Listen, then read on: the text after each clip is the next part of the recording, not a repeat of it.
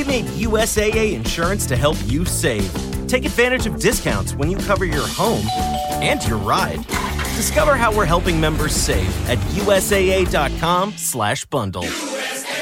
Restrictions apply.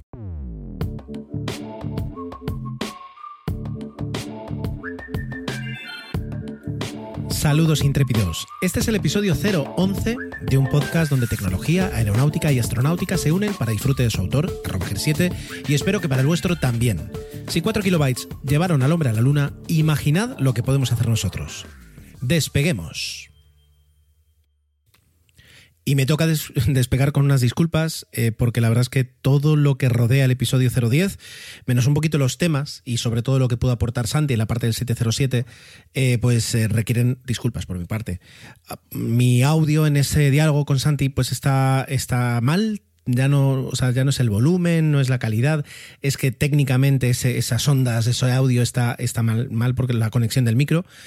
Ahora estoy empezando a entender un poquito qué es lo que ocurre y yo creo que ese no es el micro, porque ya digo que es un micrófono nuevo, mm, de calidad, etcétera, etcétera, uh, sino que es el, dongle, el adaptador que yo utilizo para mi MacBook, que como, como buen MacBook solo tiene, de, de, 2016, solo tiene un conector, por tanto todo va a través de, de un dongle que compré, que yo supongo que debe ser un dongle eh, bastante chino, porque no recuerdo de dónde salió, pero que no, no gasté demasiado dinero.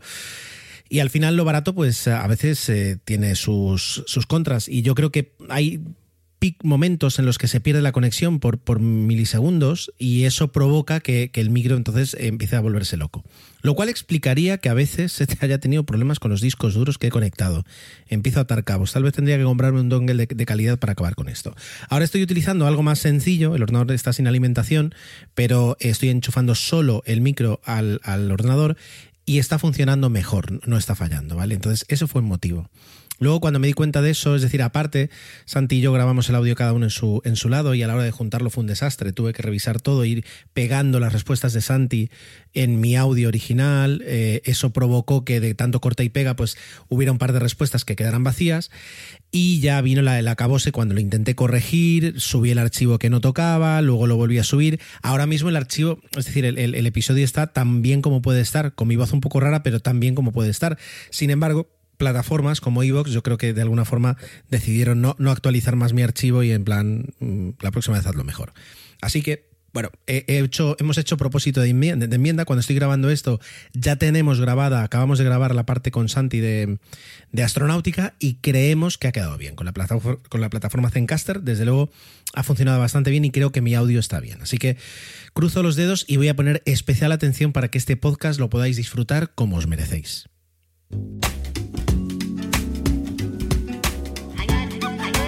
Para la introducción del tema de, este episodio de Interviews Tecno, um, voy a hacer, creo que necesito hacer como dos, dos frentes, ¿no? Es decir, hay dos franjas de edades donde hay algunas cosas que pueden sonar más o menos, porque he empezado a grabar antes hablando de que todos recordamos más o menos cuál fue nuestro primer ordenador y las sensaciones, y etcétera, etcétera.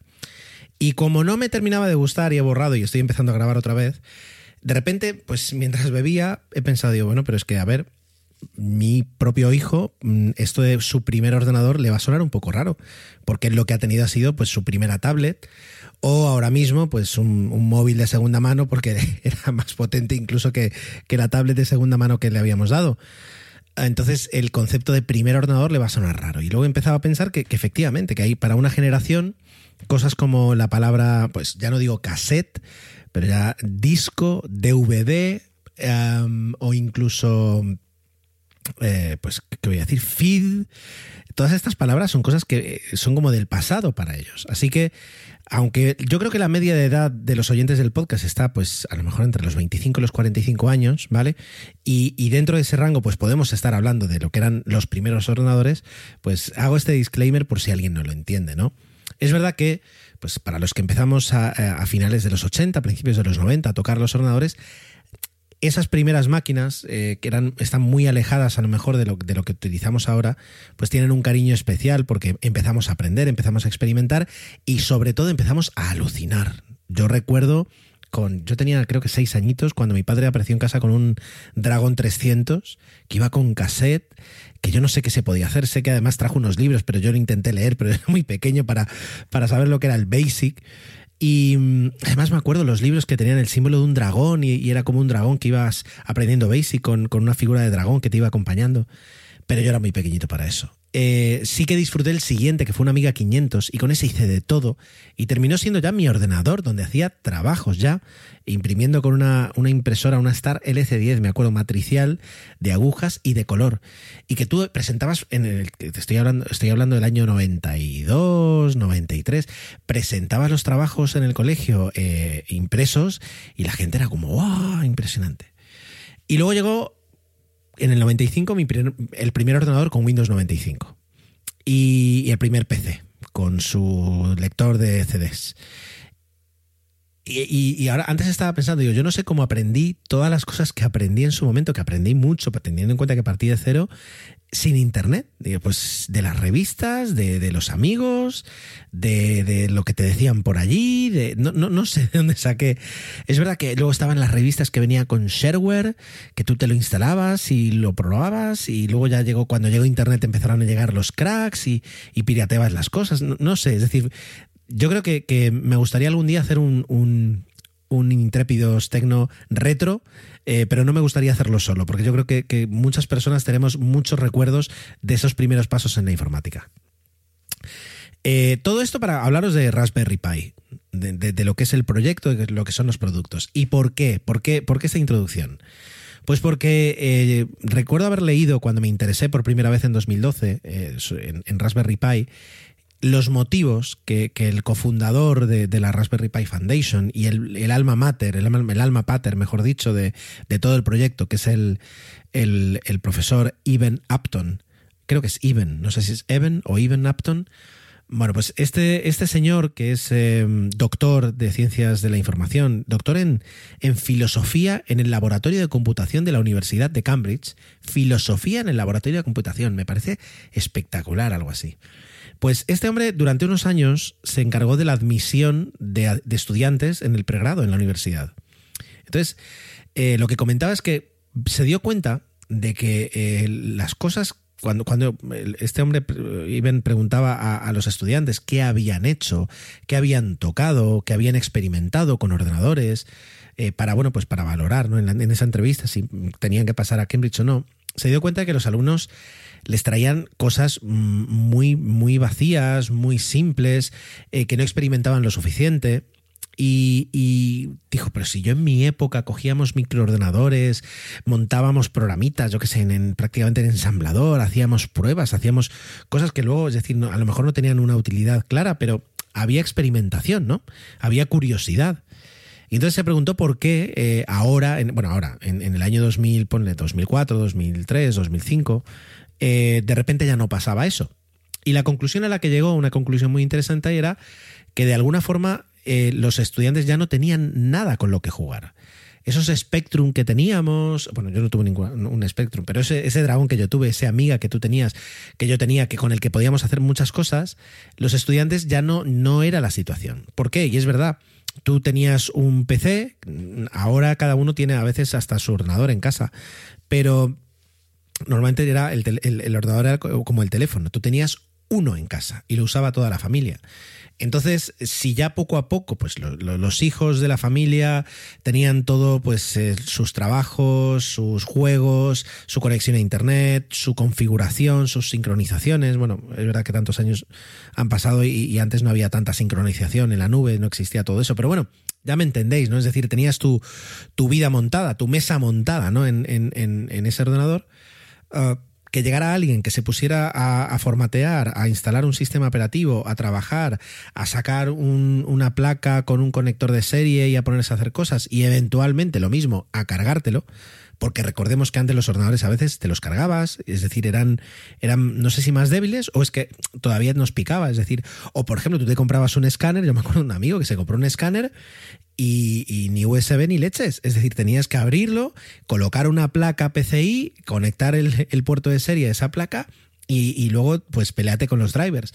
Entonces se hacía complicado experimentar. Y entonces Even Upton decide que hay que poner en marcha un proyecto en el que poder entregar y poner poder a, disposición del gran público un ordenador muy asequible, muy, eh, voy a decir, portátil en cuanto a, que se puede poner en marcha en, en mil sitios diferentes, con el que la gente pueda empezar a experimentar y hacer proyectos y a tener ideas y a poner en marcha esas ideas. Y así es como nace Raspberry Pi. Se va trabajando, se pide colaboración con otros profesores, se crea una versión alfa para probarla, una versión beta, se intenta producir en el Reino Unido por aquello de pues negocio local y empresa sin ánimo de lucro que mantiene así pues a, pequeños fabricantes de placas, etcétera, etcétera. Luego se da cuenta que, al principio es imposible y por eso se llevan a Taiwán y a China. Luego a, día de hoy sí que se producen, no sé si solo en el Reino Unido, pero al menos en Europa. Y entonces se presenta la primera Raspberry Pi. ¿Vale? Entonces, um, según mi guion, Make your business stand out in the best way with signage from Image 360. Image 360 combines the latest production technology, materials, and years of expertise to deliver you the best visual resources for your brand. From storefront signs to vehicle graphics and more. Learn more and get a quote today at image360signs.com. That's image, the number 360 signs.com. Image 360, your expert source for comprehensive custom signage and graphics solutions. What do Hollywood A-listers, bourbon distillers, and survival experts all have in common? Living life aggressively. Join me, Brian Tome, an adventurer, hunter, and a pastor you'd grab a beer with, in conversation with intriguing guests squeezing the most out of life. Join millions of listeners growing spiritual muscles. It's as far away from your grandma's stained glass windows as you can get. Search for The Aggressive Life with Brian Tome wherever you listen to podcasts. Ya sabemos cuáles son los orígenes, ya sabemos cuáles son los motivos. Ahora, voy a intentar hacer una cosa y me voy a guardar el comodín para, para justo después. Os voy a intentar, aquellos que nunca habéis tenido una Raspberry Pi, aquellos que nunca os habéis planteado tener una Raspberry Pi, os voy a intentar vender en literalmente un minuto por qué deberíais poner una Raspberry Pi en vuestra vida, ¿vale? Y voy a aprovechar el contador del ordenador y un minuto de reloj. Em, para todos los que nos gusta la tecnología, que la hemos disfrutado desde hace muchos años o, no tanto, eh, pero que ahora mismo tenemos toda una vida digital montada encima de nuestros, dispositivos, nuestros dispositivos móviles o, sobremesa, o Internet en el hogar, o, Internet of Things, etcétera, etcétera, eh, puede que haya una parte y, merecería la pena que haya una parte en la que todavía tengamos ganas de jugar, de cacharrear, como yo digo yo, de probar, de entender, de crecer en nuestra pasión de la tecnología, porque no todo puede ser eh, eh, utilizar, configurar y ya está. Tiene, hay, hay una pequeña curiosidad que puede residir en nosotros o no. Pero cuando pones una Raspberry y te pones a trabajar y a dedicarle un poquito de tiempo, puede que te des cuenta que tienes ahí una parte de, curioso que estaba escondida y que una Raspberry Pi la, puede poner en marcha. Y a partir de ahí, quién sabe lo que puede suceder. Sobre todo, además, es que es muy barata. Y aquí termina el minuto. Espero, espero haberos convencido. Eso es lo que me pasó a mí en 2012. Además, recuerdo que siempre pensé, digo, bueno, aunque vaya a ser padre, pues siempre tendré tiempo de cacharrear con la Raspberry. Y ni que va, para nada. Luego pensé, aunque vaya a ser padre, también me podría comprar un Arduino y em, intentar aprender a programarlo y hacer cosillas. Yo, eh, pues como veis, era muy ingenuo sobre, sobre el tiempo que me iba a llevar, me iba a consumir ser padre. Entonces al final, tanto el Arduino mm, literalmente prácticamente no lo usé, aunque sigue por ahí, eh, prestado, pero, pero sigue todo el kit en marcha por si algún día quiero hacer algo. Y la Raspberry sí es verdad que pude hacer algunas cosas. Y es verdad que aunque no, no cacharreé y experimenté y toqué y soldé como, como hubiera querido, sí que durante un tiempo pues fue mi media center y luego pues fue otra cosa. Y ahora mismo pues aunque la primera que yo tuve ha fallecido, eh, la segunda que me compré hace poco, que os conté, pues tiene el P-Hole montado y el servidor de Flight Radar, que algún día hablaremos de, todo el tema de Flight Radar y el tema de tener una, una antena de Flight Radar montado y me aporta ventajas. Y está ahí. Y si algún día quiero toquetear algo y quiero hacer cambios, pues la tengo. Y es tan simple como cambiar una tarjeta SD, poner otra, tener un sistema operativo de cero y toquetear. ¿Vale? y vuelvo a repetirme, es que son muy baratas. Es que la mía me costó, no llegó a 30 euros. Entonces dices, oye, puede merecer la pena, ¿verdad? Es decir, tener, tener un ordenador con el que hacer cosas, experimentar, probar, mm, buscar en Internet, perder tiempo o dedicarle tiempo y, crecer un poquito tú en, ese, en esa pasión, en ese, esa inquietud o curiosidad que podamos tener acerca de la tecnología. Por eso, es decir, muchas veces eh, pido o, le invito a todo el mundo a tener una Raspberry. Es algo que deberías tener siempre en casa. Y ahora va con. Ahora es cuando saco aquí el, comodín. Y el comodín es el último producto que ha presentado la Fundación Raspberry, o, bueno, la empresa, porque creo que hay dos brazos, uno de fundación que se encarga más del software y de la comunidad y otro que se encarga más de la parte de la producción. Bueno, si os voy a pedir que ahora cuando estéis escuchando, cuando tengáis oportunidad, busquéis en internet Raspberry Pi 400. Y yo espero que os enamoréis a los 12 segundos de ver lo que han creado. Esta gente, es decir, eh, para facilitar la, venta de kits eh, y la confianza en la plena compatibilidad, empezaron a sacar hace, hace muchos años accesorios. Entonces te venden pues eh, plaquita adaptador de esto, es decir, cosas, cargador, cosas que, dices, bueno, pues yo lo tengo. Y ellos te dicen, pues, pues si tú tienes algo que te funciona, adelante. Pero el que no sepa qué producto debería comprar, pues puede comprar el que vendemos aquí, que a lo mejor no tiene el mejor precio, pero sabemos que funciona bien. Y una de las cosas que vendía esta gente era un teclado, un teclado para trabajar con tu Raspberry. Bueno, pues lo que han conseguido ha sido en, en, ese teclado, digamos, lo han hecho un poquito más grande y han metido una Raspberry Pi dentro. Y el resultado es como un Spectrum, es decir, es un teclado que tiene el propio ordenador y que la parte de atrás del teclado tiene un montón de conectores y toda la potencia de una Raspberry Pi 4. Ahora hablaremos de, los modelos de Raspberry. Pero es súper potente, es un, es un, bicho que tiene una salida dual en HDMI y que puedes eh, conectar dos monitores 4K. Eh, a través del conector HDMI. Aparte de eso, tiene eh, dos, dos, conectores USB 3.0, un conector USB 2.0, un conector eh, Ethernet, una ranura micro SD para que ahí es donde puedas poner el sistema operativo y arranque el, ordenador, es el disco duro, digamos, real del ordenador. Y alguna cosa más, ah, bueno, y luego un puerto de 40 pins para si ya te pones, te quieres poner a hacer cosas con soldadores y con conectores y sensores, etcétera, etcétera. Pero si solo lo quieres usar de ordenador, este bichito lo trae todo. Lo único que necesitas es conectar eh, perdón, un ratón y un monitor. Que el monitor, como es HDMI, puede ser el eh, tu propia televisión o una televisión pequeña que tengas que no uses o la televisión de la habitación, lo que quieras. Por dentro, además, es decir, eh, lleva un procesador de 4 núcleos a 1,8 GHz y 4 GB de RAM. Bluetooth, eh, por supuesto Wi-Fi, lo lleva todo. Es decir, es, un, aparatito fantástico, precioso. y encima el precio. El precio son 75 euros. El modelo español, todo, 75 euros. Y te, te llega y prácticamente lo puedes poner en marcha.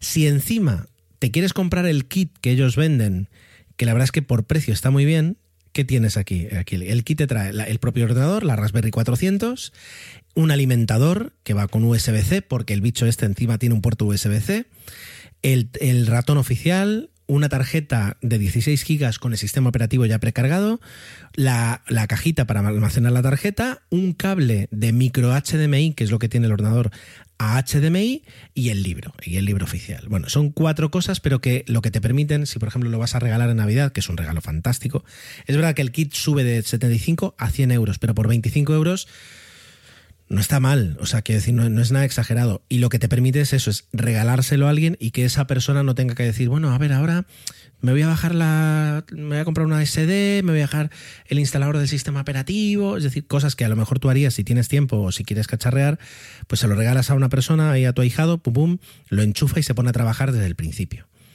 es, es una cucada. Yo, yo, estoy enamorado, yo quiero uno. Lo que pasa es que no sé, no sé para qué lo voy a utilizar si no tengo tiempo ni a veces para prepararme bien el podcast. Entonces, eh, ¿cuál es el sentido? Y mi hijo ahora mismo, pues no está en estas. Tiene, además, tiene un ordenador usado que ya tiene en su habitación, y, pero, pero yo quiero uno porque es precioso. Y como decían muchos, nos devuelve a la época del Spectrum, nos devuelve a la época de, de, de una, un solo aparato que conectas a un televisor y ya te funciona. Es, es una pasada. ¿Vale? Merece muchísimo la pena entrad, si no os enamoráis de una Raspberry 400, es que no tenéis eh, corazón. Pero, eh, como es, hay que rellenar un par de minutos más y, realmente eh, os quiero contar más cosas, vamos a hablar de, lo que te ofrece a día de hoy Raspberry. Raspberry te permite comprar diferentes modelos. Tienes a la venta la Raspberry 4, la 3 e incluso la 2 y la 0. O sea, tienes de todo. incluso la 1, la 1 deberían no venderla. No, sí, la 1 también te la venden. ¿Y por qué? Y esto es súper interesante. O sea, ¿por qué tienen modelos de, 2010, de 2020 prácticamente a la venta junto con modelos de 2012? Por un motivo muy sencillo. Y es el compromiso que ellos tienen con toda la comunidad para que tú puedas montar un desarrollo, un sistema y sigas pudiendo eh, ponerlo en marcha y mantenerlo funcionando durante muchos años. Esto es algo que, por ejemplo, en aeronáutica es muy normal. Hay aviones que utilizan motores que tienen 40 años. Eh, hablábamos del 707. Pues el ejército de Estados Unidos todavía tiene una barbaridad de aviones que van con, eso, con unos motores que se empezaron a fabricar en 1950 y pico. Bueno, cada vez que hay que cambiar una pieza, tú tienes que tener un proveedor que te la pueda mm, facilitar. Ojo, otra cosa es a qué precio pero tienes que tener ese proveedor. Y no vale con ir a buscar una pieza parecida, etcétera, porque va todo certificadísimo. Entonces, eh, es necesario mantener una cadena de producción o una cadena de repuestos para poder seguir manteniendo en marcha los aviones. Bueno, pues aquí, si tú hace tiempo te montaste, por ejemplo, que, hay proyectos, ¿no? Una impresora 3D que se maneja con una Raspberry Pi 1, porque es una impresora que tú empezaste a montar en 2012, por ejemplo, y has seguido trabajando y has evolucionado y, te has, y has hecho o incluso has vendido algunas en 2014. Si el día de mañana quieres hacer un cambio o se te fríe la Raspberry o lo que sea, eh, esta gente te dice, pues mira, te sigo vendiendo Raspberry Pi 1. Por supuesto, no tienen nada que ver en cuanto a potencia en cuanto a capacidad de, pues de, interacción que una Raspberry Pi 4. Pero si lo que necesitas es la 1, la tienes. Y cuando entras en la página web te dicen, mira, esta es la Raspberry Pi eh, modelo B, que es justo la que yo me compré. Dices, pues venga, vamos a ver, eh, ¿dónde estás? Aquí, la Raspberry Pi modelo B. Y cuando haces clic te dice, y ahora voy a tardar tanto que no lo podré, no lo podré decir, pero Aquí está. obsolescencia. Eh, o sea, afirmación de obsolescencia. Y te dice, la Raspberry Pi 3 modelo B Plus permanecerá en producción hasta como mínimo enero de 2026. Esto Taking charge of your future starts with taking the first steps. And saving up to $30 a month on Cox Internet with the Affordable Connectivity Program makes those steps easy to take. Whether they bring you to click upload on your first short film, or join now for an online book club. Applying is easy. See if you qualify at cox.com slash ACP. Non-transferable one per household application and eligibility decisions are made by the FCC. Be delighted this holiday season at Ice and Lights, the Winter Village at Cameron Run. Just minutes from Old Town Alexandria. Stroll through the park and enjoy winter photo ops, light displays, hot chocolate, and a warm treat. The Winter Village offers playtime for the entire family. Extend the magic of the holidays by visiting early, starting November 17th. Get your tickets now at CameronIceandLights.com. That's CameronIceandLights.com. Fantástico. Porque para, ya no solo para, para, a mí la verdad es que tampoco me importa tanto, pero para una empresa que ha confiado, para una universidad, para un instituto, para quien sea, una institución que ha puesto en marcha un proyecto, ha invertido dinero, para que alumnos aprendan, para que em, crear sus propias máquinas de producción, para lo que sea, y ha confiado en una Raspberry Pi, aquí que de repente sepas que hasta 2026 vas a poder tener mm, producción de este modelo, es impresionante, porque luego en 2026 te compras 50 y ya tienes pues para, para los siguientes 5 o 6 años. Y entonces ya, pues dentro de 2030 y pico, pues a lo mejor te merece la pena actualizar la tecnología, ¿verdad? Pero eh, en ese aspecto eh, es, muy favorecedor. ¿Quién, ¿Quién a día de hoy en ese aspecto, mira que yo soy Apple fanboy, pero ojalá Apple te dijera, mira, mm, te lanzamos este reloj y que sepas que vamos a mantenerte actualizado el sistema operativo hasta dentro de cuatro años. Pues te permite una, capacidad de, comprar y de... Bueno, yo creo que sería muy positivo, muy positivo en ese aspecto. Bueno, pues estábamos hablando de la Raspberry. Pues las Raspberry las tienes de todos los colores y de todos los sabores, justamente. Tienes la, la 1, la 2, la 3 y la 4. Básicamente, son todas más o menos, en ese aspecto, parecidas. Algunas tienen más eh, conectores, algunas tienen menos conectores. Tienes desde la Raspberry Pi 1 que trae mm, un puerto USB o la Raspberry Pi 3 que también tiene un puerto USB a otras que vienen con hasta cuatro puertos USB. Se supone que a día de hoy, si, si te dispones a comprar una, te vas a ir a buscar una Raspberry Pi 4. Bueno, pues estos bichos, la Raspberry Pi 4, son, son una pasada. Vienen con puertos USB 2, USB 3, micro HDMI, eh, se alimentan con USB-C, tienes modelos de 2, 4 y 8 GB y como tienes dos salidas de micro HDMI, puedes conectar incluso hasta dos monitores con resolución 4K.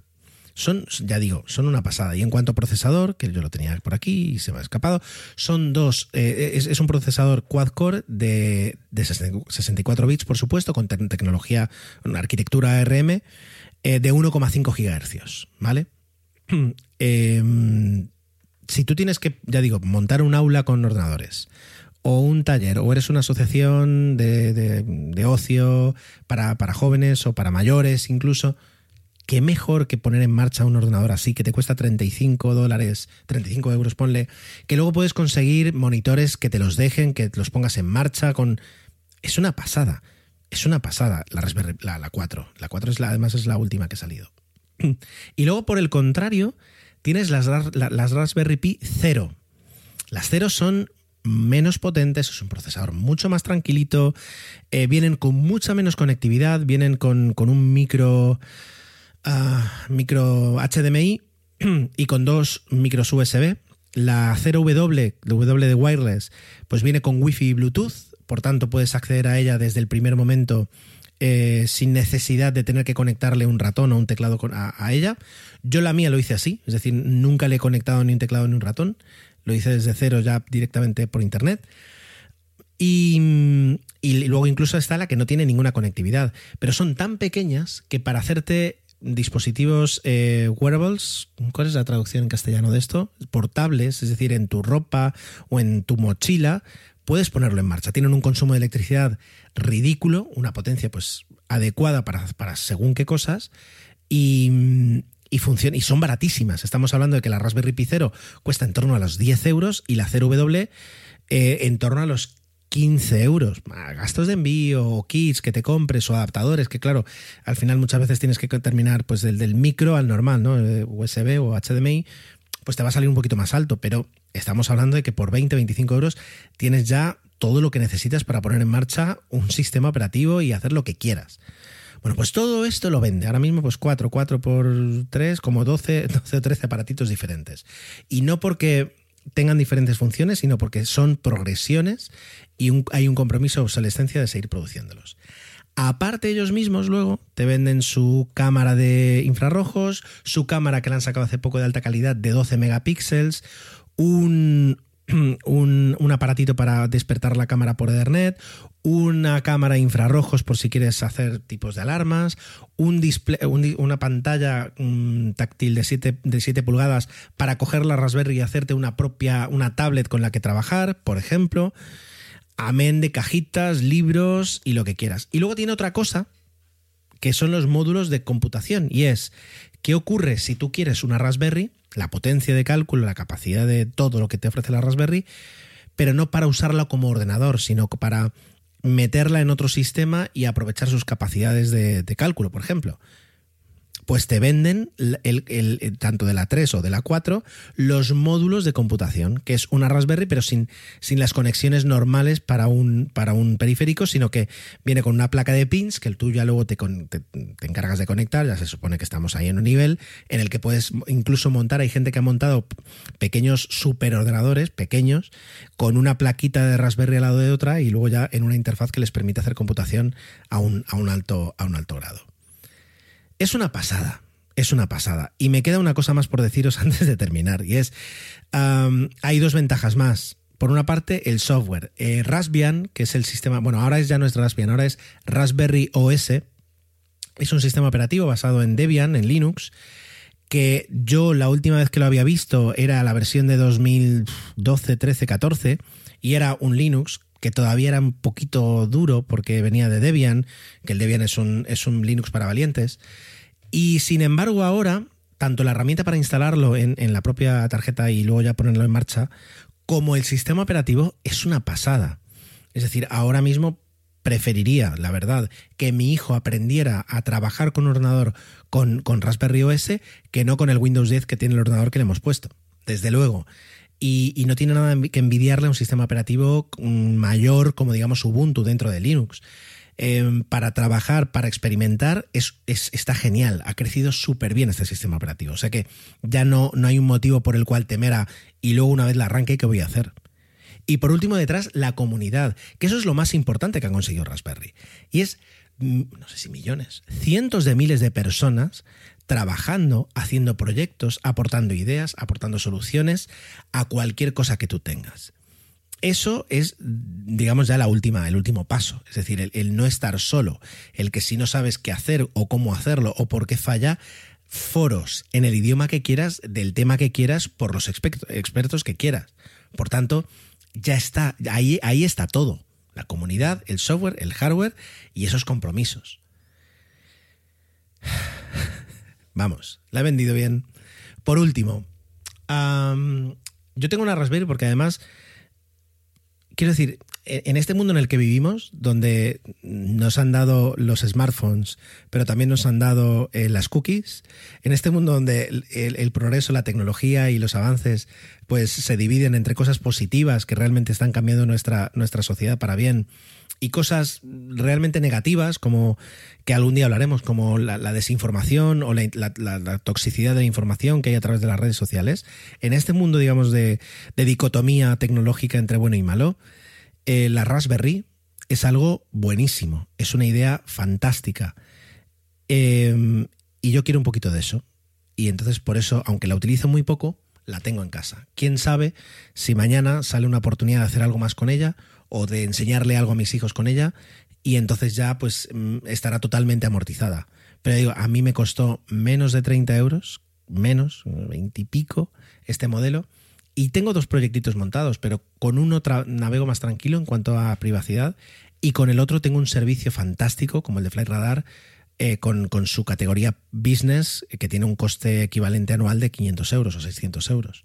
Por tanto, y eso son dos tardes de toquetear con ella. Así que eh, haceros con una Raspberry, merece muchísimo la pena. Y luego si queréis hablamos.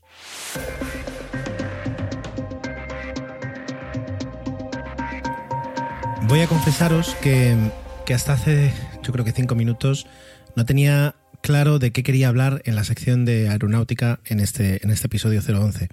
En, ¿cómo es? Intrépidos aéreo. Uh, ¿Por qué? Porque, a ver, me habéis propuesto algunos temas súper interesantes y desde luego, por ejemplo, si abrimos el melón, ya no solo de la historia, como tocamos la semana pasada, sino si abrimos el melón de, la, aviación militar, ¡buf! ahí tenemos para, bueno, para un podcast, ¿no? En sí que podría repasar pasado, presente y futuro. Y, recordemos que además, y, justo lo, hablábamos la semana pasada, la aviación militar es la que abre caminos siempre. Es decir, eh, los avances de la Segunda Guerra Mundial fueron los que nos permitieron tener aviones civiles en la década de los 50 y los 60.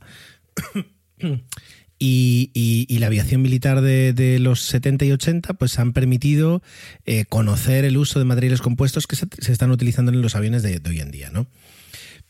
Pero es verdad que bueno, que hay que prepararse bien el tema. Porque además mi especialidad, un poquito, y de donde yo venía cuando hacía plaza confirmada, era, por una parte, hablar de aeronáutica comercial, por decirlo de alguna forma, y luego hablar un poquito desde el punto de vista del pasajero, ¿no? En la experiencia, ya no solo la experiencia del viaje, sino es decir, eh, desde el punto de vista del viajero, pues cómo, cómo se contempla la relación con las compañías aéreas, que también es, algo que me gusta, al fin y al cabo me dedico a eso.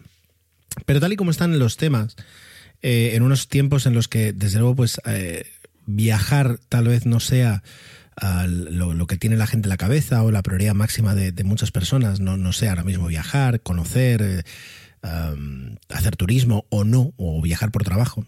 Ahora mismo no, no, se presta mucho eso. Pues hace que a veces yo esté un poquito como de bajón, diciendo, ¿y ahora, ¿y ahora qué hablo? Porque si estuviéramos en plena expansión se me ocurren mil temas, ¿no? Pero eh, y es verdad que tengo un tema que además justo me, me comentaba mi, mi, señora esposa eh, que podía hablar, que es el Boeing 787. Bueno, yo también podría crearos un podcast aparte del Boeing 787. Ya no solo porque me gusta, sino porque eh, lo he podido mm, disfrutar y tocar muy de cerca. Y luego, aparte, he tenido una suerte fantástica, pero, pero maravillosa, gracias a, mi trabajo, de conocerlo y, de, y de, tocarlo mucho más de lo que pues un pasajero eh, estándar o un empleado mm, que no sea, digamos, de, a pie de avión, eh, pues lo pueda conocer. ¿no? Entonces, creedme que, haré una serie de podcast, eh, de perdón, de, mm, episodios, de secciones de, Intrépidos Aéreo sobre el 787 porque es un avión que cada, cada cosa que os cuente luego tiene una, tiene una bifurcación y, podemos llegar a mil sitios diferentes, ¿vale? Em, todo esto para contaros de, que, de, qué voy a hablar hoy, pero bueno, al fin y al cabo el podcast es un poquito para charlar. La, certificación. La certificación es, es, algo que aquellos que, en algún momento tenéis nervios y, no sentís seguros a la hora de volar y no sabéis qué es lo que ocurre y, pensáis, bueno, y, esto realmente cómo, cómo cuidan que, un avión pues eh, llega a destino siempre. Pues una de las, de las cosas que más pueden tranquilizar a un pasajero que tenga nervios es el saber que todo lo que hay en un avión está certificado. ¿Vale? Y esta afirmación ahora vamos a hablar primero de todo lo que hay en un avión y luego de lo que significa que esté certificado. Eh, ¿qué, nos encontramos en un avión? Pues en un avión nos encontramos pues, cosas tan importantes como un timón de cola, como un motor, como un fuselaje. Eh, bueno, por supuesto, todo, todo eso está certificado. Pero ya no solo el motor, sino los componentes del motor, eh, las piezas y dentro de las piezas los materiales con los que se han hecho las piezas. Todo ello está certificado. Un timón de cola, mm, pues los tornillos, los pernos que lo mantienen mm, cogido al, avión, eh, por supuesto, están certificados. El material con el que se han fabricado también. Las herramientas con las que se han eh, fijado esas piezas al avión también están certificadas. Y por supuesto, los empleados eh, que, las pusieron también están certificados. Luego, un día podemos hablar incluso de la trazabilidad. Y es que, pues, si tú dices, oye, ¿quién fue el que atornilló por última vez este tornillo en este avión? Pues cualquier compañía aérea que se precie y que tenga pues los mínimos permisos para poder mm, moverse por el mundo, te va a poder decir qué persona, de qué empresa de mantenimiento, qué día y, qué hora y, en qué operación de mantenimiento tocó ese tornillo por última vez. Bueno, la trazabilidad que hay en, la aeronáutica es, es bestial. Muchos, muchos los que estáis dentro del sector lo sabéis. Y la certificación también. Ya digo, en la cabina, pues la moqueta está certificada. Los espejos de los baños están certificados. Y ya no digo, pues, el, timón de un avión, perdón, los mandos de un avión o el joystick, el de un avión y las pantallas que muestran información a los pilotos de un avión o los cristales de las ventanillas. Absolutamente todo está certificado. Lo cual, pues, eh, yo no sé en qué industria hay esa ese control de, calidad y ese control de, todo lo que forma el producto, de todo lo que forma la industria. Yo no, no sé cuál otra existe eso. Y digo, no sé, no en plan seguro que no hay, sino realmente porque no, no tengo ese. Yo siempre pienso que, lo siguiente, digamos, que hay a un nivel de, legislación, de, normativas, de cumplimiento, de inspecciones, de auditorías, de certificaciones, pienso que a veces es la energía nuclear y, entre medios no sé qué hay. A lo mejor, ya digo, si, si trabajáis en un sector que dices este hombre que cuenta, eh, donde yo trabajo es todo mucho más duro, pues oye, por favor, intrépidos. perdón, emilcar.fm barra intrépidos y ahí hablamos y me contáis lo que queráis porque estoy de verdad realmente con curiosidad de saber qué hay más allá ¿no? de, de, la, de la aeronáutica en cuanto a certificación y seguridad. Bueno, pues ya hemos hablado que todo está certificado. Ahora, ¿qué significa que está certificado?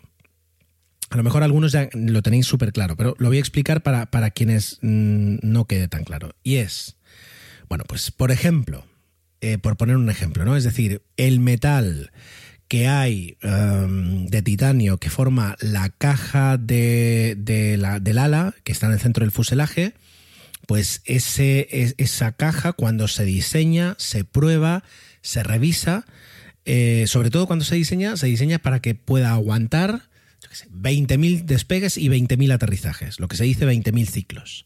Muy bien. Pues eh, se hacen pruebas, se revisa, se hacen simulaciones, se hacen pruebas de verdad y eh, se certifica. Y eso significa que puedes estar seguro que, se va, que, va a poder aguantar 20.000 ciclos de despegues y aterrizajes. Pero como incluso quieres poner más capas de seguridad sobre, sobre esa certificación, dices, muy bien, pues si tiene que aguantar 20.000, vamos a hacer revisiones a los 10, a las 10.000, a las 15.000 y a las 18.000 y luego a las 20.000 otra vez. Y entonces cuando paras, miras y dices, esto tiene que estar bien. ¿Está bien, verdad? Sí, perfecto, que continúe. Y lo vas haciendo, tum, tum, tum, tum, tum, hasta que llega la revisión de los 18.000 ciclos y dices, vale, a esta caja le quedan 20.000 ciclos para que ya esté fuera de certificación. No significa que falle, porque luego a lo mejor no falla nunca, pero queda fuera de certificación. Bueno, pues a las 18.000 puedes proceder a cambiarlo y cambias esa pieza. A lo mejor justamente la caja, la caja del ala es algo que no se cambia nunca, porque es como la, la, la, columna vertebral del avión.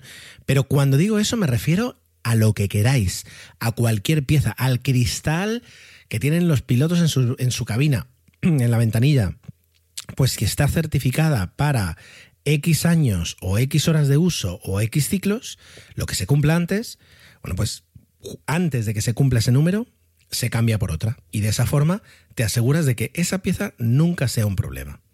¿Vale? Cuando hablo de, la, ya digo, de todas las piezas están certificadas. ¿Eso qué significa? Significa que, primero, eleva el, coste, porque tú como fabricante, como proveedor de, una, de, cualquier pieza para un avión, no simplemente tienes que construirla según los estándares y según, y según la, las necesidades del, del diseñador o del fabricante de aviones, sino que además luego tú tienes que coger esa pieza y certificarla y llevarla a una, empresa que, se encargue de hacer pasar, de que diseñe los test, de que evalúe cuáles son las necesidades para hacer esa certificación y haga pasar a esa pieza los test suficientes para poder decir, vale, esta pieza sí está certificada, ahora lo que tenéis que vosotros asegurar, y lo vamos a hacer con auditorías, es que siempre la construís igual. Todo ese proceso añade un sobrecoste enorme a esa pieza y reduce, de alguna forma, eh, la cantidad de jugadores que pueda haber, porque es una barrera de entrada muy gorda. Me contaban una anécdota hace unos años de que un proveedor de, Internet eh, que hacía, pues, eh, fabricaba y, mantenía pues, sistemas de provisión de Internet para trenes de alta velocidad, pues se entrevistó con una empresa y decía, oye, una compañía aérea y decía, oye, que yo te, te puedo montar mis antenas en tus aviones y va a ser mucho más mm, económico y tengo experiencia. Y la pregunta fue, bueno, pero, pero es que sabes que todo lo que presentes tiene que estar certificado para poder meterlo en un avión. Y la respuesta fue, ¿cómo que certificado? Claro, claro, es decir, no sirve con ponerla y, y, a marchar. Tiene que llevar esa certificación y para tú conseguir ese certificado vas a tener que gastarte una pasta gansa. Y entonces ya de, repente el interés disminuyó, porque evidentemente pues la, los costes subían y, la inseguridad de luego presentarte a un mercado que además pues, pues hay competidores con mucha más experiencia, pues hace que, la, barrera de entrada es tan alta que ya no pasas, ¿no?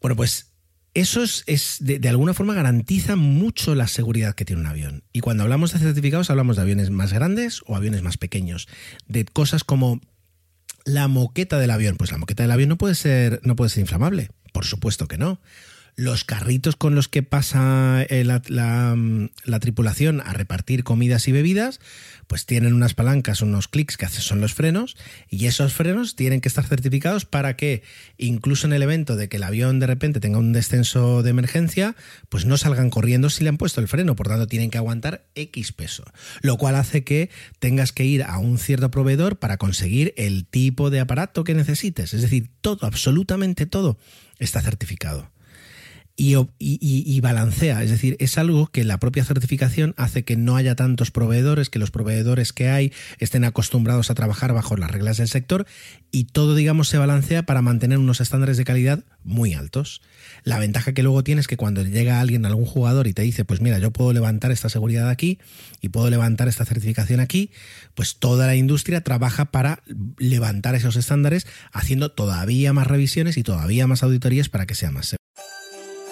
Be delighted this holiday season at Ice and Lights, the Winter Village at Cameron Run. Just minutes from Old Town Alexandria. Stroll through the park and enjoy winter photo ops, light displays, hot chocolate, and a warm treat. The Winter Village offers playtime for the entire family. Extend the magic of the holidays by visiting early, starting November 17th. Get your tickets now at CameronIceandLights.com. That's CameronIceandLights.com.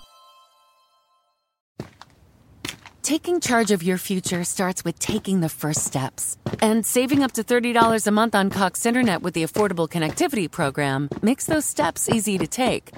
Whether they bring you to click upload on your first short film or join now for an online book club. Applying is easy. See if you qualify at cox.com slash ACP. Non-transferable one per household application and eligibility decisions are made by the FCC. Aparte luego, la certificación ahorra muchísimo dinero. Por ejemplo, un avión de la generación anterior a la a la 350 o al 787, por ejemplo, em, su primera gran revisión la pasaba a los, me lo invento, pero más o menos a lo, menos, a lo mejor a los seis años. A los seis años tenías que parar el avión en torno a entre uno y tres meses, más o menos por ahí, desmontarlo prácticamente entero, ir haciendo revisiones, según te dice el fabricante, de cada de una de las piezas, ver cuáles están por debajo de la calidad que, deberían estar y aquellas que están por debajo, ¡pum!, las cambias por otra pieza nueva y a volverlo a montar. Y ese avión entonces puede volver a volar X años eh, con unas revisiones menores, bueno, menores, que a veces las revisiones llevan, llevan 15 días, pero son revisiones menores con respecto a esa gran parada del avión en la, que se, en, en la que se revisa todo. Por supuesto, todas las piezas, todo lo que le cambies a ese avión, cuando lo vuelves a montar, queda registrado para que si el día de mañana sale un lote defectuoso y dice, no, no, es que este lote de hace dos años estaba defectuoso, prácticamente en minutos puedes saber qué aviones en todo el mundo llevan esa pieza o ese lote de piezas defectuoso, ¿vale? Esa es la trazabilidad brutal. Pero ahora los aviones de nueva generación, como el A350 o como el Boeing 787, esa gran parada, como tienen un proceso de certificación y, un esfuerzo en hacer una ingeniería que permita que las piezas tengan menos desgaste o que no se necesiten esas piezas o se, puedan sustituir con otras que son más seguras porque como ahora son más ligeros, pues eh, aquí puedes poner un poco más de peso y que sea una pieza más gorda, por ejemplo, me lo invento, pues esa gran parada, en lugar de hacerla a los 6 años, la hacen a los 12. Hombre, significa que eh, esos tres meses donde tú estabas pagando una millonada por el alquiler de ese avión y no te producía, y no solo eso, sino que tenías que pagar luego esa gran parada a una empresa de mantenimiento que es carísima, pues de repente te la saltas y entonces ya directamente pasas a, esa revisión a los 12 años. Y entonces de repente el avión, simplemente por, por no tener que hacer esa parada, pues a lo mejor ha conseguido producir 5 millones de euros más que nadie vea esto como menos seguridad. No, no, no. Es que se hace porque el avión ha demostrado ser seguro y no necesitar tantas revisiones. ¿Vale? Va por ahí el tema. Es, es una industria terriblemente complicada. Y por eso es que a lo mejor en parte ahora se está intentando salvar, porque eh, todo lo que se ha ganado, es decir, todo el conocimiento que tiene la aviación comercial, la aeronáutica en general, todo ese conocimiento eh, se traduce en un sistema en un sistema en el que proveedores, fabricantes, usuarios y mantenimiento de ello trabaja con unos estándares de calidad altísimos. Y si ahora de repente se pierde muchísimo tejido empresarial en, todos estos roles, tarde o temprano, es decir, cuando se recupere, tiene que volver a, cogerse una curva de, de, subir esa calidad. Entonces, ahora mismo una de las evaluaciones es si merece la pena mantener eh, todo ese tinglado en marcha para no luego sufrir una rebaja en, en, los protocolos que garantizan la, la, seguridad.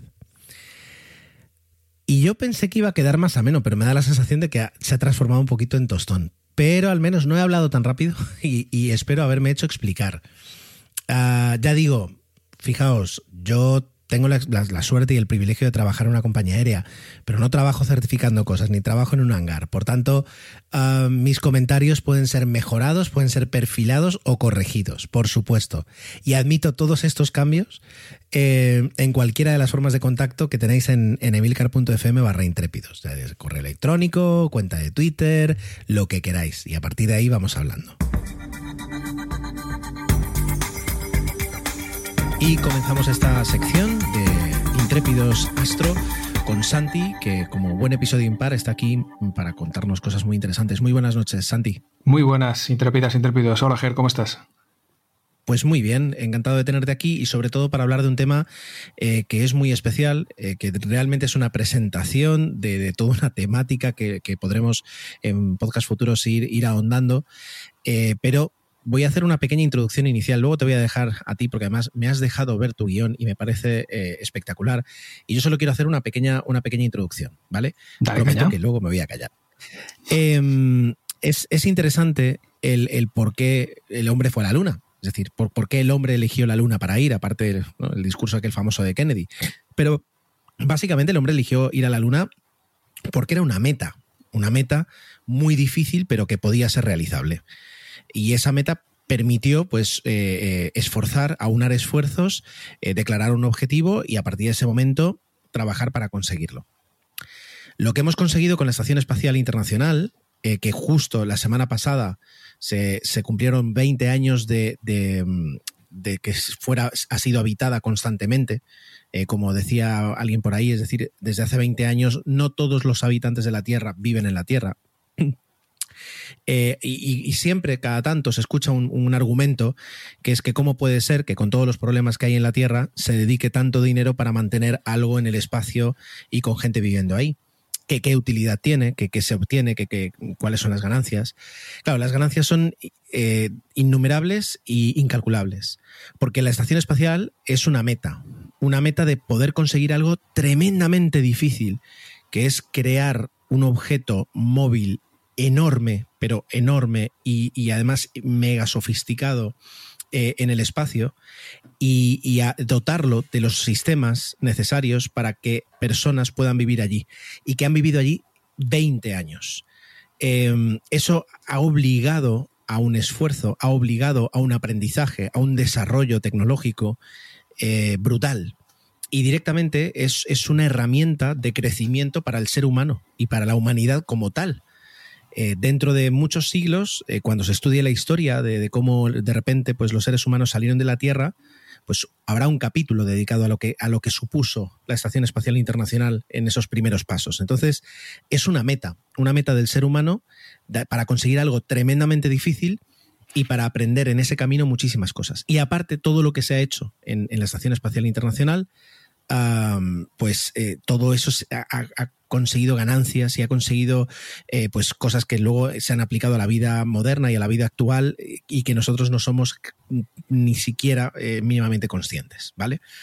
Em, después de esta, de esta presentación espectacular mía, ya dejo a Santi, porque lo que Santi nos va a explicar es súper interesante y es que la estación espacial, aparte de ser un principio, a su vez es un final y es un final de otro viaje anterior, de otro, de otro, otro paso anterior de la, de la aventura espacial del ser humano que comienza muchos años antes. Pues sí, comienza, comienza para ser exactos y si nos ponemos eh, en plan filosófico, eh, el día 20 de julio de 1969, con la llegada del Apolo 11 a la Luna.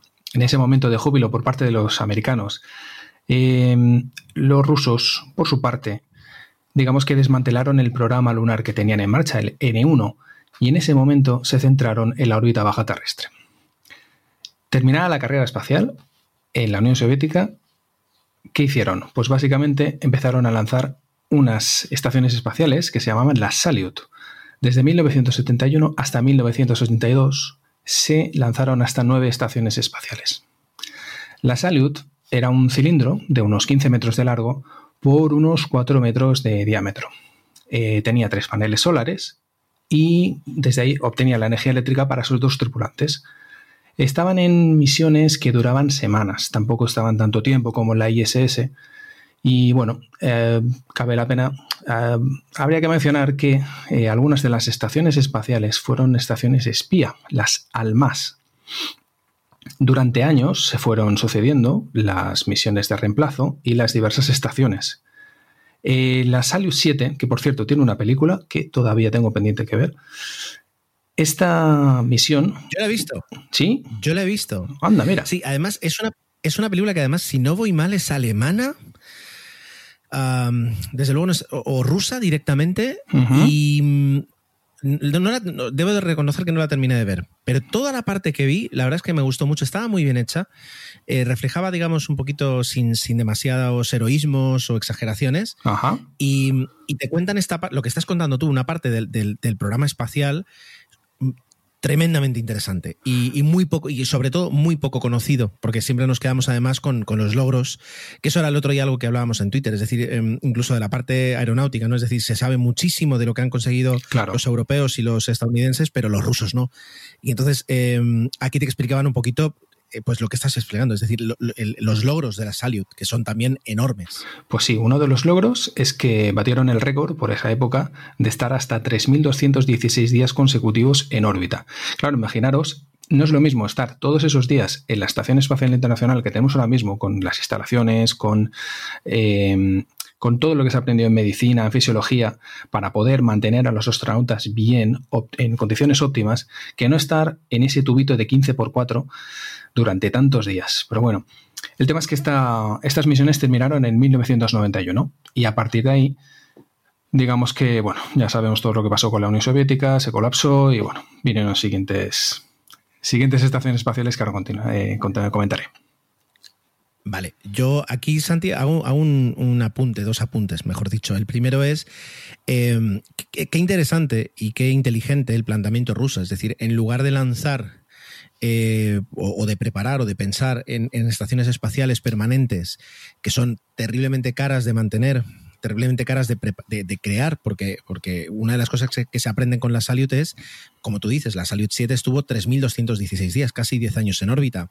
Eh, eso te da para observar cómo se degradan los materiales, es decir, cómo durante el tiempo, pues cosas que a lo mejor tú has diseñado que van a ser tremendamente útiles envejecen muy pronto, o al revés, logros, todo eso se aprende. Y en lugar de, lanzar un megaproyecto de estación espacial, lo que van haciendo es, o, de actualizar con misiones, llevar equipos y, actualizar sus estaciones espaciales, lo que hacen es un poquito el usar y tirar, ¿no? Lanzo una, aprendo algunas cosas, lo hago y bueno, la dejo caer y lanzo otra y poco a poco evoluciono. Vas aprendiendo de tus eh, pasos. exacto, es, es, muy, es muy, muy inteligente. Em, eso es la parte rusa, es decir, eh, y, de hecho ellos se, van especializando cada vez más, eh, hasta cierto punto que incluso a, día de hoy, en las estaciones espaciales presentes y futuras, como es la Gateway, que algún día tenemos que hablar pronto, además, yo creo, de, de la NASA, Em, siguen estando presentes los rusos porque tienen un aprendizaje y un conocimiento de lo que es estar en el espacio durante mucho tiempo eh, que, es prácticamente es imbatible, ¿no? Claro. Eh, pero a su vez, Estados Unidos estaba haciendo sus propios pinitos. Pues sí, en Estados Unidos, en la otra parte del telón de acero, tenemos que, derivado de la cancelación de las misiones lunares, en Estados Unidos se encontraron con tres cohetes que eran los destinados para el Apolo 18, 19 y 20. Entonces la NASA, a través del, programa Apollo Applications Program, decidió utilizar uno de esos cohetes para reconvertirlo en una estación espacial. Eso era el Skylab. El Skylab no era nada más y nada menos que la tercera fase del Saturno V, modificada para tener ahí dentro, pues, eh, hospedar a tres astronautas durante una serie de semanas. ¿Qué pasó con el Skylab? El lanzamiento fue el 14 de mayo de 73. Durante el lanzamiento, en una de las fases más críticas, que es la Max Q, que es cuando el cohete, digamos, eh, se ve sometido a las mayores presiones aerodinámicas, en ese punto, uno de los paneles solares se desprendió. Al llegar a órbita, una inserción en órbita normal, la Skylab, se dio en cuenta que no tenía la cantidad de energía eléctrica que habían, que habían estipulado. Y se dieron cuenta lo que había pasado. Vale. Once días más tarde, los astronautas, que despegaron en un pequeño Saturno 1, subieron eh, para realizar su misión normal y además se llevaron una caja de herramientas bastante grande y una cosa muy curiosa, se llevaron un parasol. Este parasol tenía que colocarse en la zona donde se había desprendido el panel solar para evitar el sobrecalentamiento de la estación, porque la, la estación no se podía mantener en condiciones habitables con tan poca energía eléctrica. Consiguieron arreglarlo, apañarlo, por decirlo de alguna manera, y llegaron a hacer hasta tres misiones diferentes, eh, digamos tres misiones de reemplazo. Em, ¿Qué pasó? El Skylab se abandonó al final en 1974. Había un plan B y era que la, eh, la lanzadera espacial se pusiera en marcha y de esta manera poder engancharse el Skylab, arrastrarlo a una órbita más alta y así poder continuar utilizando lo que es el hardware del Skylab que quieras que no funciona bastante bien. Pues como pasó lo que se tenía que pasar, la lanzadera espacial se retrasó unos años y al final no se pudo hacer nada por el Skylab. Fue frenando lentamente por las capas altas de la atmósfera y terminó incinerándose sobre Australia en verano de 1979. Es asimismo eh, pues eh, toda una, una aventura y sobre todo lo que muestra es esa capacidad que tenía antes la NASA de, bueno, sacarse soluciones de la manga o de, por ejemplo, algo impensable ahora, que es, es decir, coger un cohete preparado para toda una, una, misión espacial y reconvertirlo en algo totalmente diferente, en un plazo de tiempo más o menos razonable, porque eh, cuando el, hombre llega a la Luna en el 69 todavía no se habían suspendido los programas, perdón, los lanzamientos del Apolo 18, 19 y 20. Por tanto, si el Skylab luego se lanza en 1974, en realidad estás hablando de que en una cuestión de pocos años eh, consigues cambiar todo, el, todo un proyecto hacia algo mucho más también interesante en ese aspecto. En tres años también más es o verdad que, tres años. Eh, También es verdad que en aquel momento todavía la NASA tenía un poquito la inercia de, de los presupuestos que, que conseguían uh -huh. eh, antes para, para, la misión, para las misiones Apolo.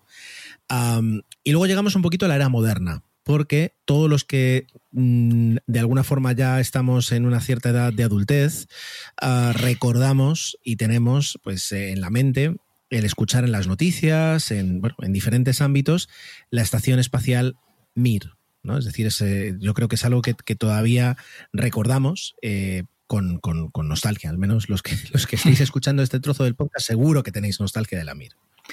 Pues sí, la Mir, la Mir fue un referente para, pues para la astronáutica y fue, vamos, para, la, para lo que es la, la extinta Unión Soviética, pues fue un, esfuerzo muy, muy grande.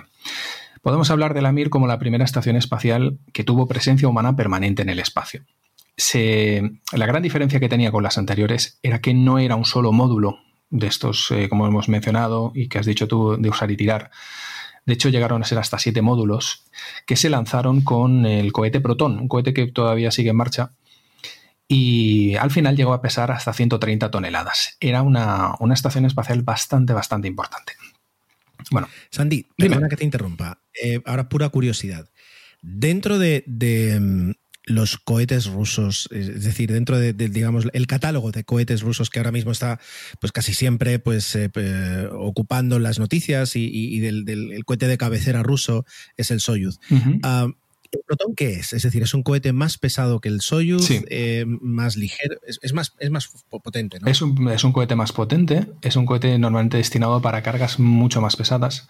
En este caso, eh, aparte de subir los módulos de la, de la Mir, que quieras que no eran considerables, eh, actualmente se utiliza no solo para colocar satélites pesados, sino también para eh, las, las, naves Progress de abastecimiento de la, de la, Estación Espacial Internacional, se lanzan con el, con el Proton. Que si no me falla la memoria, actualmente se lanza el Proton M. Y es un cohete que, si alguna vez tenéis curiosidad para ver cómo explota un cohete de, de combustibles hipergólicos, eh, este ha tenido algún que otro accidente grabado en vídeo y es impresionante verlo explotar. Al margen de esta pequeña nota negra, eh, bueno, si te parece, continuamos con el tema de, de la Miro. Claro, claro, claro, perdona. No, faltaría. Pues eh, la Mir, la Mir, ¿por dónde vamos? Eh, la Mir tenía una tripulación fija de tres tripulantes. Eh, se iban sustituyendo cada, cada X meses, al igual que se hace hoy en día con la ISS. Y se utilizaba la misma, la misma cápsula, la Soyuz, que se sigue utilizando hoy en día, para que veáis la cantidad de años que lleva esta cápsula funcionando y con unos resultados muy, muy buenos. Como notas, como notas a, añadir, diremos que la, la, la Mir se convirtió en el lugar, en el refugio del último ciudadano soviético. Resulta que durante la caída de la, de la URSS eh, se desmoronó todo y de un día para otro se cambió la bandera de un color y se puso otra. Pero ¿qué pasa? Que en el espacio había un señor que era el señor Sergei Krikalev y que estuvo abandonado a su suerte durante un tiempo hasta que se pusieron de acuerdo en tierra y dijeron hay que bajar a este señor, le enviaron una cápsula y lo devolvieron para casa. ¿Qué más? Eh, es, es, es curioso. Perdona, Sandy, es, es, es, duro. Es decir, cuando, cuando yo, yo no me imagino, las, es decir, así como por ejemplo la ISS, pues prácticamente siempre ha tenido varios cosmonautas, entre astronautas y cosmonautas siempre ha habido varias personas, ¿no? Primero tres, luego seis, ha habido hasta cuando la estación, cuando el, transbordador espacial atracaba, pues prácticamente aquello eh, era una fiesta. Eh, pero la Mir ha tenido momentos donde había una única persona, es decir, una única persona en un espacio relativamente grande. Eh, yo no, me imagino y la soledad o, es una película las sensaciones que Claro, las sensaciones que te da estar en un sitio con, esos sonidos, eh, con sabiendo que, bueno, dentro de todo tienes un bote de salvamento, ¿no? Tienes una cápsula Soyuz pegada que siempre puedes intentar, bueno, hay un protocolo para, para poder escapar, ¿no? sí, pero tardas, ¿eh? Tardas un tiempo ponerlo en marcha. Eh, bueno, si ves Gravity, en realidad es mucho más rápido. Son Gravity, totalmente fidedigna, sí, señor. Pero mm, el, que de repente pues vayas recibiendo noticias de, bueno, que sí, mm, Sergey, que sepas que... Mm, que sí, ¿eh? Ahora venimos. Eh, a ver, que tú, tú ahorros, te, te, llevaste rublos arriba, bueno... Pues que si los puedes tirar. No, quiero decir, todo lo, todo lo que pasa a esta persona. De, oye, mira, han cambiado el régimen del país, han cambiado mm, la realidad del país, han cambiado el nombre del país, la bandera, el, con tu familia, el, tipo de comunicación que podría tener esta persona, ¿no? Es decir, porque además en aquella época ni correo electrónico, es decir, no, no sé cómo se comunicaría, pero tendría que ser muy, ¿cómo se dice? Llamadas. Eh, una comunicación muy. Eh, sí, llamadas. Y filtradas, porque imagínate, pero bueno, eh, es digno de película. Además, entonces, es, duro pensar, porque ahora mismo yo me imagino a los astronautas eh, a bordo de la ISS, los, astronautas estadounidenses, viviendo con estupefacción lo que está ocurriendo en Estados Unidos con las elecciones, pero comparado con esto, eh, es, un, es un helado en la playa. Nada, unas risas. Este unas risas. Es Continúa, continúa.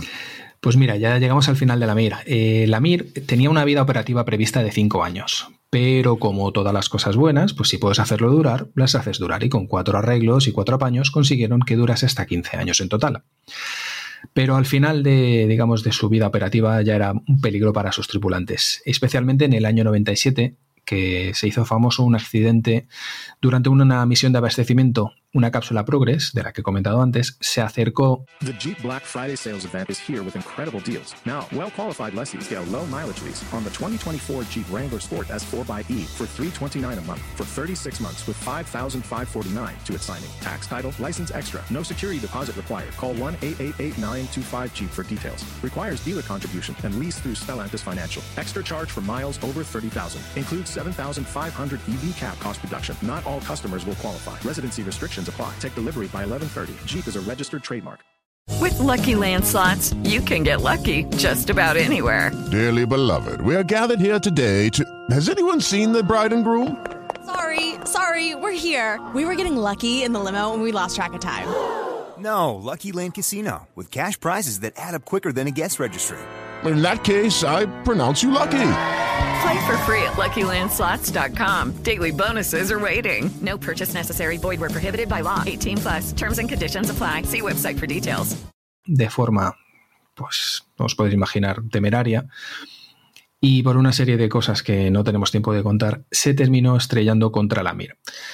Hubo una pérdida de presión, hubo un incendio, estuvieron a punto de abandonarla, pero al final los tres astronautas, bueno, dos cosmonautas y un cosmo y un astronauta, en este caso creo que era inglés, que estaba de misión con ellos, eh, consiguieron estabilizarla y la mantuvieron hasta el año 2001.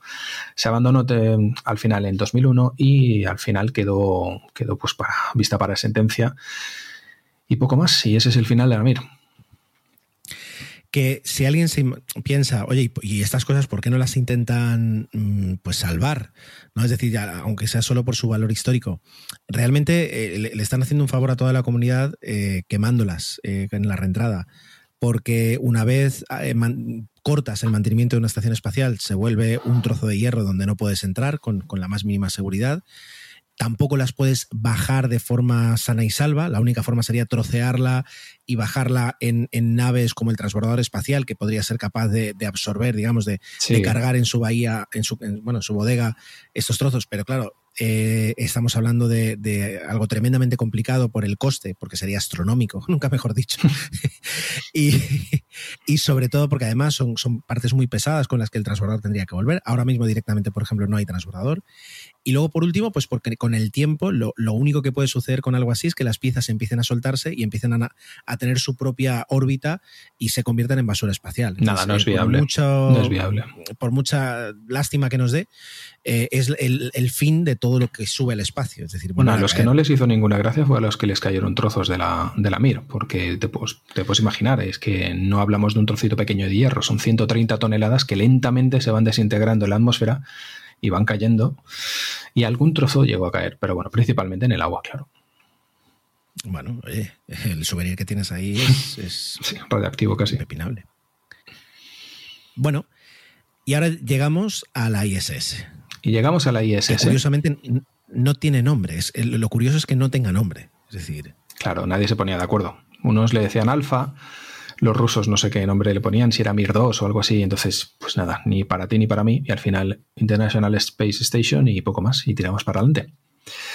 Vale. Eh, de la Estación Espacial Internacional podemos decir que es el objeto más caro y más grande, bueno, más caro que se, que se ha fabricado nunca en el espacio, evidentemente, y más grande, que son 150 mil millones de dólares. Y hablamos de un objeto de unos 110 metros de largo por 100 de ancho y 30 de altura.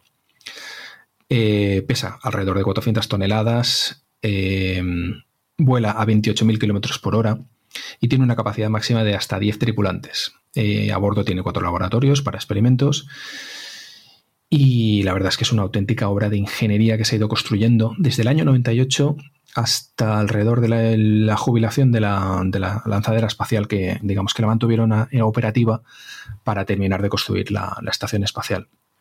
Eh, ¿Qué más podemos decir? Pues que, en el, como hemos dicho, en el 98 se lanzaron los dos primeros módulos, el Svezda y Unity, por una parte el ruso, otra vez a lomos de un protón, y Unity le, lo lanzó la lanzadera espacial. Los colocaron en órbita, los juntaron y unos años más tarde, creo que en 2000, exacto en 2000, ya tenían suficiente estación espacial como para tener la primera tri tripulación. Es curioso y merece la pena mencionar que desde el principio se diseñó para que, llegado el caso, eh, pudiera operar como dos estaciones separadas. Es decir, que eh, toda la parte rusa, que es más pequeña, se separara mm. de la parte, digamos, más internacional, porque el, donde está la NASA también está eh, la ESA, la JAXA japonesa, la, la CSA canadiense, y se pudieran separar. ¿no? Los rusos dijeron, por si acaso. Claro que sí. Cerramos si escotilla y nos vamos.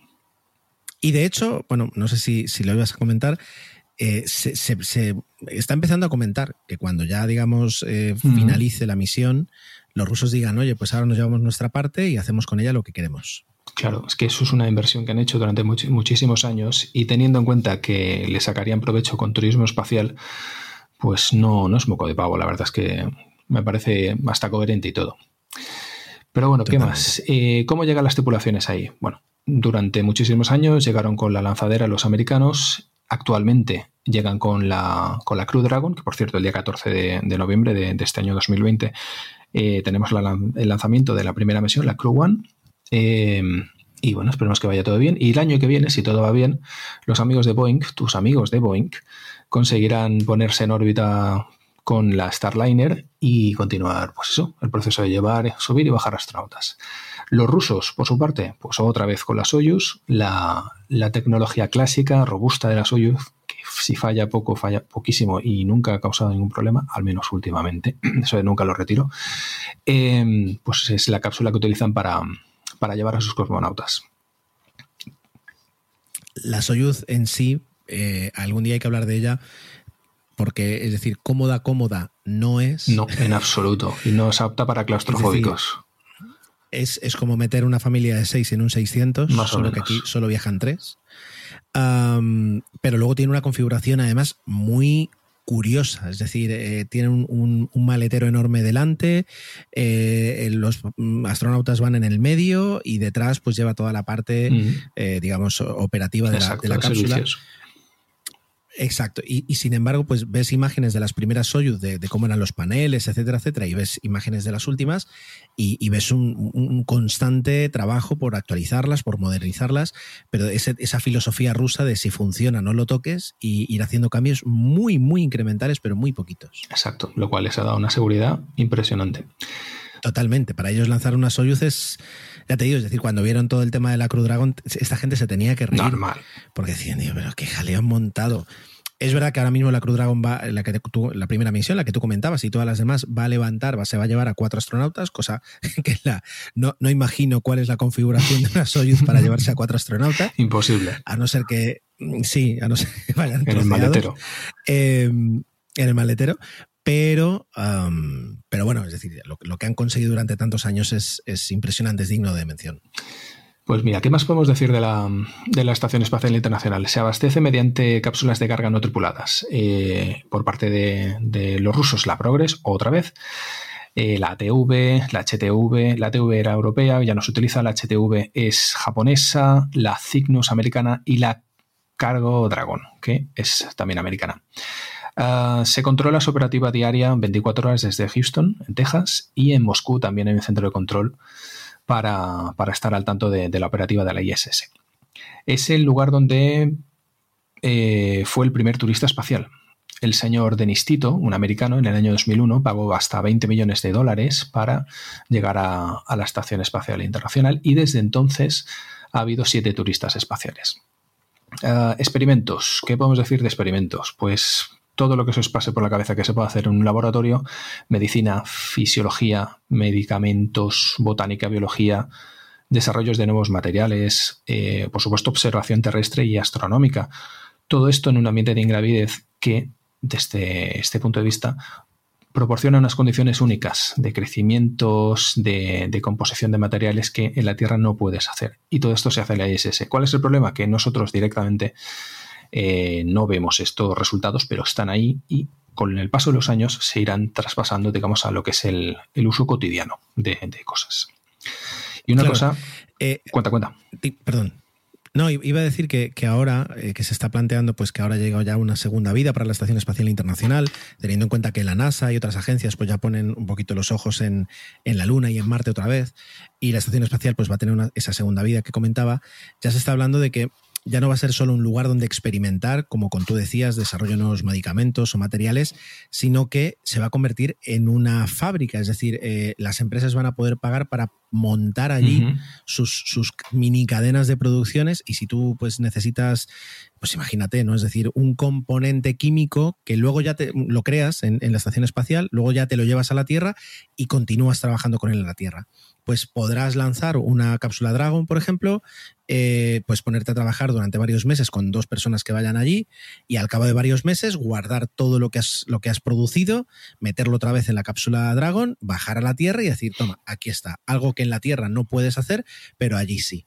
Entonces, directamente, pues va a ser una especie como de fábrica, de factoría de, de productos únicos que solo uh -huh. se pueden hacer allí eh, para la Tierra. Es, es muy interesante. Sí, sí que sí que lo es.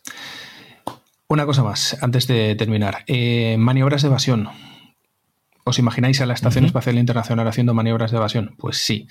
Resulta que desde Tierra se monitorizan mmm, pues una cantidad ingente de, de material, de, trozos de, metal, de basura espacial de al menos 10 centímetros de, diámetro que están orbitando eh, la Tierra y que de esta manera consiguen tener a la estación espacial, digamos, controlada y a salvo de estos, de estos materiales. Entonces, si detectan por medio de simulaciones por medio de observación que alguna pieza, algún trozo puede llegar a pasar relativamente cerca de, lo que es el, perímetro de seguridad de la Estación Espacial Internacional, se les avisa, encienden motores, suben o bajan de órbita en función de lo que les recomienden y no solo es eso, sino que además los astronautas se, se, colocan en una zona especial de la estación, que digamos que sería la zona más segura, y activan todas las alarmas porque en caso de que no se pudiese evitar el choque o la colisión, pues tendrían que largarse lo más rápido posible. Que, ojo, la, la Estación Espacial Internacional no tiene motores. Es decir, eh, en este caso confían, como no, en los motores de la cápsula Soyuz. Que siempre hay que hay una, una o dos acopladas. Que como mínimo puede una. haber una, puede haber dos. Mm. Eh, ha habido momentos en los que ha habido dos Soyuz y una Progress, y ahí ya está el segmento mm. ruso completo. Y aprovechan los motores de la Soyuz para hacer las maniobras eh, de evasión o las maniobras habituales para colocar, ajustar la órbita de la estación espacial donde toca y de esa forma pues mantenerla a salvo de, de, de que descienda demasiado. Eh, ya digo, la Soyuz es, es un, sirve para todo. Es una pasada. Si necesitas un tractor, la Soyuz seguro que tiene la función de tractor. Es impresionante ese bicho. Y hasta el año 2024 tenemos Estación Espacial Internacional tal y como la conocemos ahora. A partir de ahí, pues a partir de ahí lo que tú has comentado, Ger, desde fábrica espacial hasta que se separen y utilicen los componentes, hasta montar un hotel en órbita, lo que se os pueda pasar por la cabeza. Sí, eh, hablamos un poquito de cuando hablé del, turismo espacial, mencioné esto un poco.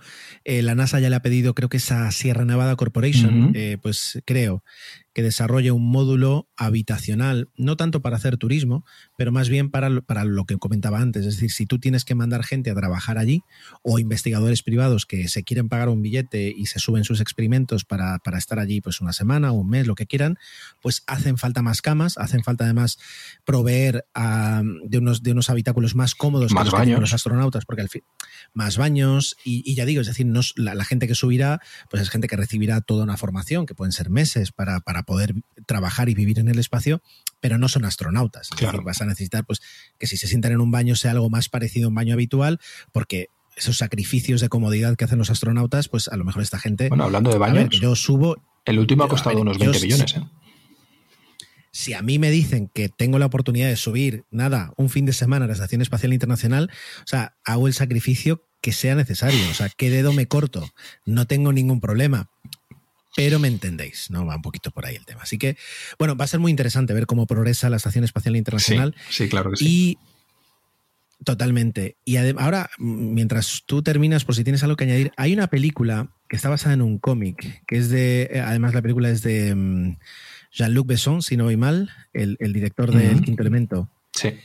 Eh, que habla pues de un, una especie prácticamente como de, de planeta que no es una planeta, pero es, un, sí, un, planeta ciudad que está todo formado por módulos, ¿no? Es decir, que se han ido, a lo largo de los años, se han ido juntando. Y, es bonito porque lo que, viene, lo que viene a explicar es que a raíz de estas primeras eh, estaciones espaciales eh, internacionales eh, se fueron, bueno, de hecho, de la, de la misión Apolo-Soyuz, ¿no? de, esa, de, esa de ese primer acoplamiento de dos países, poco a poco, así como iban viniendo extraterrestres, esto lo explican al principio de la película, así como van, van apareciendo extraterrestres, todos los países, todas las, mejor dicho, todos los mundos, las civilizaciones, van aportando su módulo hasta que al final lo que queda es prácticamente como un planeta montado a través de módulos donde conviven personas de, mil razas, de mil mundos diferentes. Es una película que, si, tienes en cuenta que es eso, que es pura, mm, eh, que es pura ciencia ficción, eh, y, está basada en un cómic que yo, como no tengo ni idea de cómics, no, los, no, puedo valorarlo, pero es una película que yo vi, oye, interesante. A Luke Besson o lo quieres o lo odias. Eso sí, eso es verdad. Es muy particular. tiene lo bueno y tiene, tiene bueno, lo malo, pero bueno. aquí está intentando rápidamente buscar el, título. Valerian. ¿Valerian? ¿Es esta? Anda, mira. Pues mira que la viste y no sabía ni que iba Sí, sí, sí. Son, esas películas que eh, hay toda una categoría y, algún día hablaremos de en 00 Podcast. En 00 Podcast. Eh, cuando, cuando, se ponga en marcha hablaré de, de, las películas que ves en un avión. Eh, y es, son cosas que, jamás normalmente verías, pero como tienes una reducción de catálogo y a veces, pues por el motivo que sea, pues no tienes los gustos habituales o tienes ganas de, pensar en otra cosa, pues eh, es, la película, terminas viendo películas que normalmente no verías. Se llama Valerian y la ciudad de los mil planetas, es de 2017 y los, los eh, protagonistas son Dane Han y Cara, la, modelo barra actriz, ¿cómo es? la modelo barra actriz o la actriz barra modelo, uh, Cara de Leviña, ¿vale? Así que es, interesante. No me preguntéis en qué plataforma está porque no da tiempo ahora mismo ya de que lo busque. Vale. Oye, Santi, muchísimas gracias por toda esta lección Un placer, eh, Gerardo. sobre, la historia. Yo creo que de aquí además sacamos para algún día hablar con más calma de la Salute, con más calma de Skylab eh, y con más calma de la Mir, porque son, oye, queda mucho, mucho por hablar y ganas siempre hay. O sea que cuenta conmigo, Ger. Pues mira, episodios tenemos. Muchísimas gracias, Santi. A ti, un placer.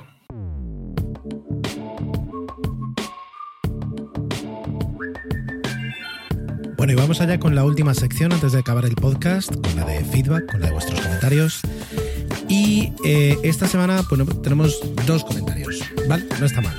Eh, no es que vaya a contarlos cada semana ni que evalúe el éxito o el fracaso en podcast por la cantidad de feedback que tenga. La verdad es que son diferentes temas, todo puede pasar. Bueno, por una parte, em, el domingo pasado publiqué una foto en mi cuenta personal de Twitter en arroba 7 que estaba intentando arreglar y sigo intentando arreglar mi, mi teléfono portátil, mi inalámbrico, mi teléfono inalámbrico de casa, de línea fija un contacto ahí con las pilas que no termino de entender, porque cuando las pongo ahí juntas y con cinta pego todos los contactos, funciona y el teléfono, mm, digamos, como que, da señal y, escucha incluso tono, pero luego cuando lo monto y pongo las pilas no hace el contacto que toca. Entonces tengo que seguir tocando, eh, pero me frustra. Y, y, cada vez que me pongo a arreglarlo digo, pero es que si me puedo ir a Media Marco, a Carrefour y son 20 euros y tengo un teléfono nuevo.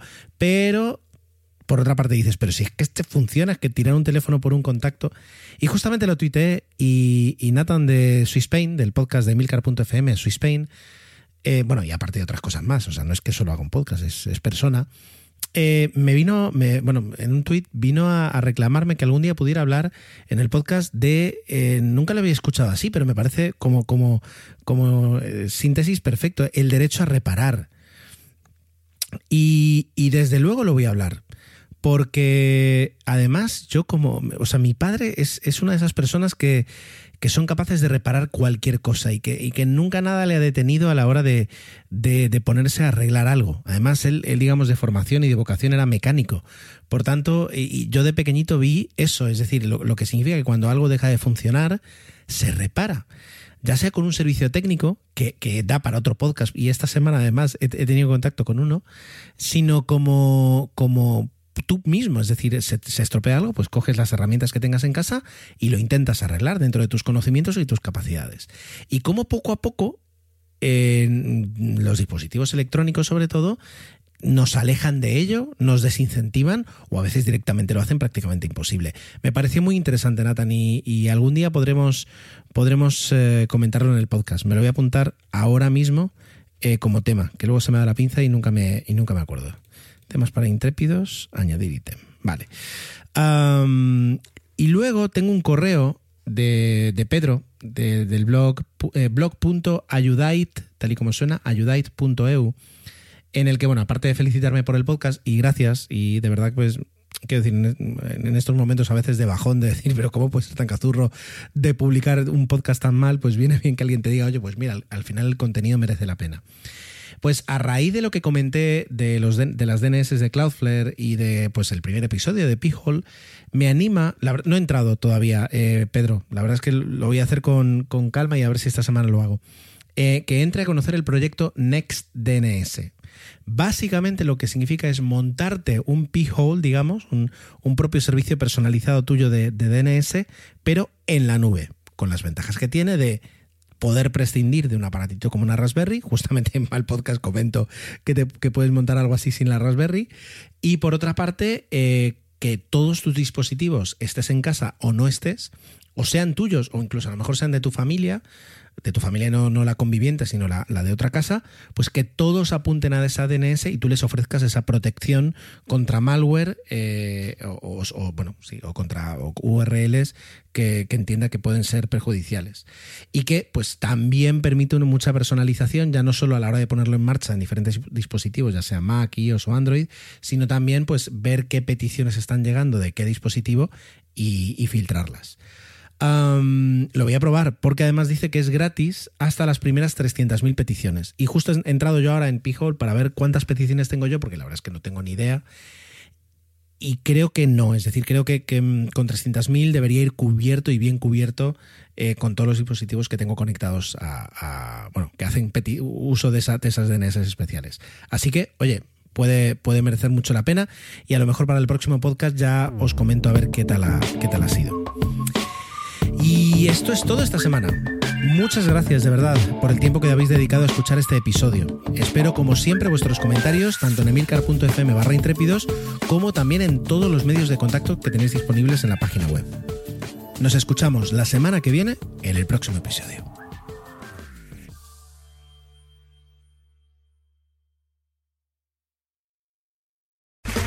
Okay, round two. Name something that's not boring. Laundry? Ooh, a book club. Computer solitaire, huh?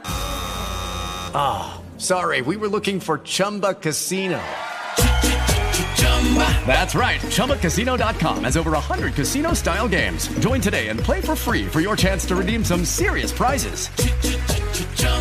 ChumbaCasino.com. No purchase necessary. Forward, prohibited by law. 18 plus terms and conditions apply. See website for details.